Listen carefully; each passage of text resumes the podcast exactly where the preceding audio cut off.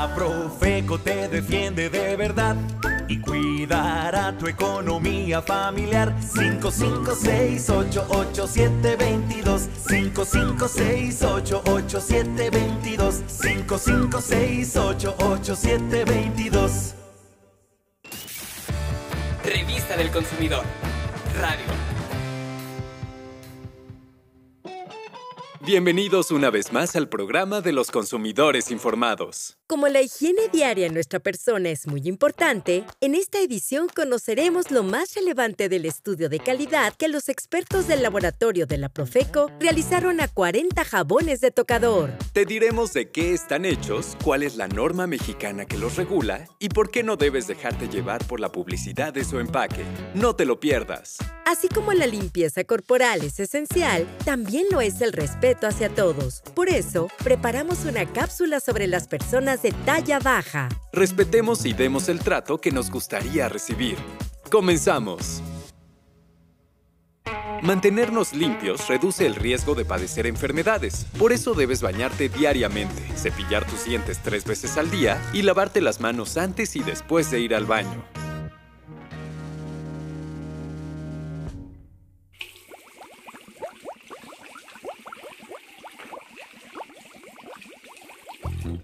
Agua y jabón son la mancuerna inseparable para un buen baño y lavarnos las manos. Saber elegir un jabón que se ajuste a nuestro gusto y necesidades es fácil, pero si además quieres ahorrar, te conviene conocer los resultados del estudio de calidad que hicimos a 40 jabones de tocador. 8 de ellos son neutros, 7 para hombre y otros 7 se denominan para bebé. Se revisó que cumplieran, entre otros factores, con los requisitos de información como contenido neto, instrucciones de uso y leyendas precautorias. Debes saber que algunos jabones tienen fecha de duración. Es como su caducidad, ya que si un jabón tiene una duración menor o igual a 24 meses, su fabricante debe indicar la fecha hasta la cual el producto es seguro para la salud. También se verificó si los jabones cumplen con su contenido neto y con el fin de evaluar su calidad, se analizaron tomando como referencia la norma mexicana para jabones de tocador. Fue muy importante comprobar que no tengan más de 0.05% de álcali libre, también conocido como solución alcalina. Una solución alcalina común en los jabones es la sosa y como sabes, esta irrita la piel. Es por ello que su uso debe limitarse a una cantidad muy pequeña o nula. Los investigadores determinaron también la cantidad de ácidos grasos, humedad y cloruros. Esto se debe a que los principales componentes de un jabón son aceites, grasas, sebo o una mezcla de ellos, pues tienen la función de limpiar. La normativa señala un mínimo de 41% de ácidos grasos y los productos analizados sí lo cumplen. Algunos llegan a tener casi el doble de lo que señala la norma. Asimismo, se revisó la cantidad de cloruro de sodio. ¿Te suena conocido? Sí, el cloruro de sodio es una sal y los jabones la tienen porque les da una consistencia más fluida. La humedad en un jabón es importante para que se conserve sin que se formen grietas pero el contenido de agua en estos productos no debe rebasar el 22%. Al término de las pruebas, se encontró que todos los jabones son seguros porque las cantidades de sus ingredientes cumplen los estándares que señala la normativa. En cuanto a la veracidad del etiquetado, tenemos que al jabón denominado Force Ego le faltaron 14 gramos para cumplir su contenido neto. Declara 135 gramos y presentó 121 por tanto, no es veraz. A Naturalis Senses también se le encontró faltante en el contenido neto declarado, que es de 125 gramos y solo tiene 113. Ambos casos representan un engaño al consumidor. De igual manera, al revisar el etiquetado, se detectaron leyendas que no se comprueban, lo cual se traduce en un engaño o confusión. Tal es el caso de Heno de Pravia. Las leyendas que no demostró son Jabón natural. Su inconfundible fragancia reproduce el aroma fresco y limpio del heno recién cortado. Maja indica la esencia que seduce al mundo.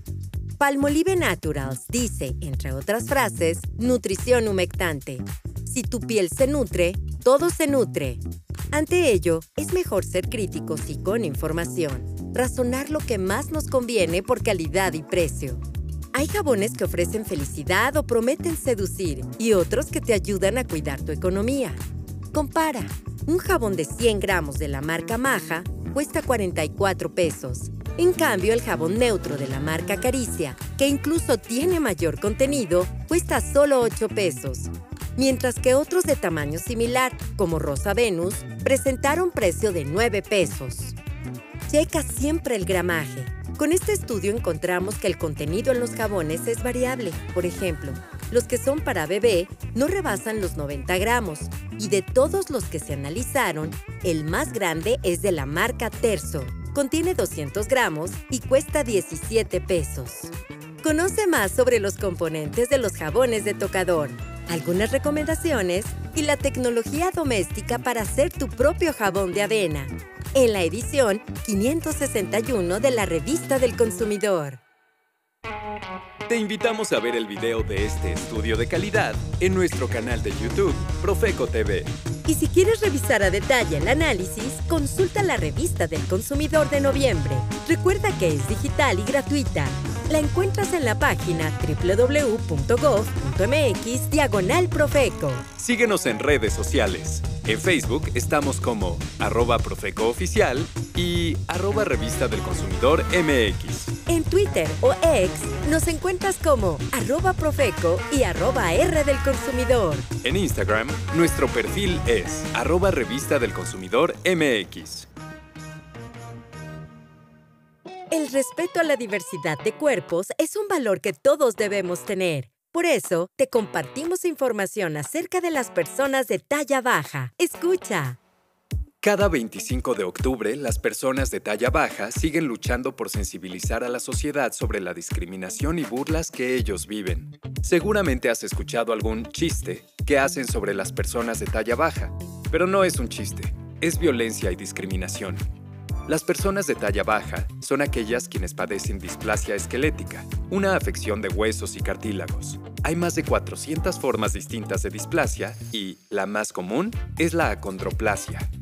Además de las burlas que les hacen algunas personas por su baja estatura, las personas de talla baja día con día se enfrentan a problemas como poder alcanzar los estantes del supermercado, alcanzar la ventanilla de los bancos y demás. Es decir, no hay instalaciones que se adecúen a sus necesidades. Y también es muy difícil que encuentren ropa para adultos, ya que las opciones son reducidas. Por eso, es común que acudan al área infantil.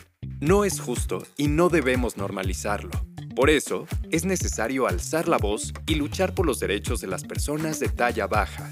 Lo ideal es que se adapten las instalaciones del supermercado, las bancarias y hasta el transporte para que haya más espacios incluyentes y así la sociedad sea más respetuosa con las personas de talla baja. Hay que ser más empáticos y sensibilizarnos ante la problemática que viven las personas con algún tipo de discapacidad, sin estigmas ni prejuicios. Las personas de talla baja merecen recibir un trato digno. Vuelve a escuchar nuestros contenidos en Spotify. Búscanos como Revista del Consumidor Podcast. Y si en las fiestas decembrinas tuviste un problema con un mal proveedor, te recordamos que los números del teléfono del consumidor están a tu disposición. 55 5568 8722 y 800 468 8722. También en nuestro correo asesoría@profeco.gov.mx siempre estaremos esperando tu denuncia o queja para darle solución.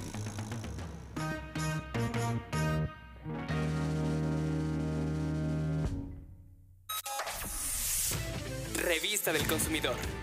Radio. Radio. Fue un placer para nosotros poder acompañarte nuevamente. Estaremos de vuelta en una próxima edición con mucha más información interesante. Hasta pronto.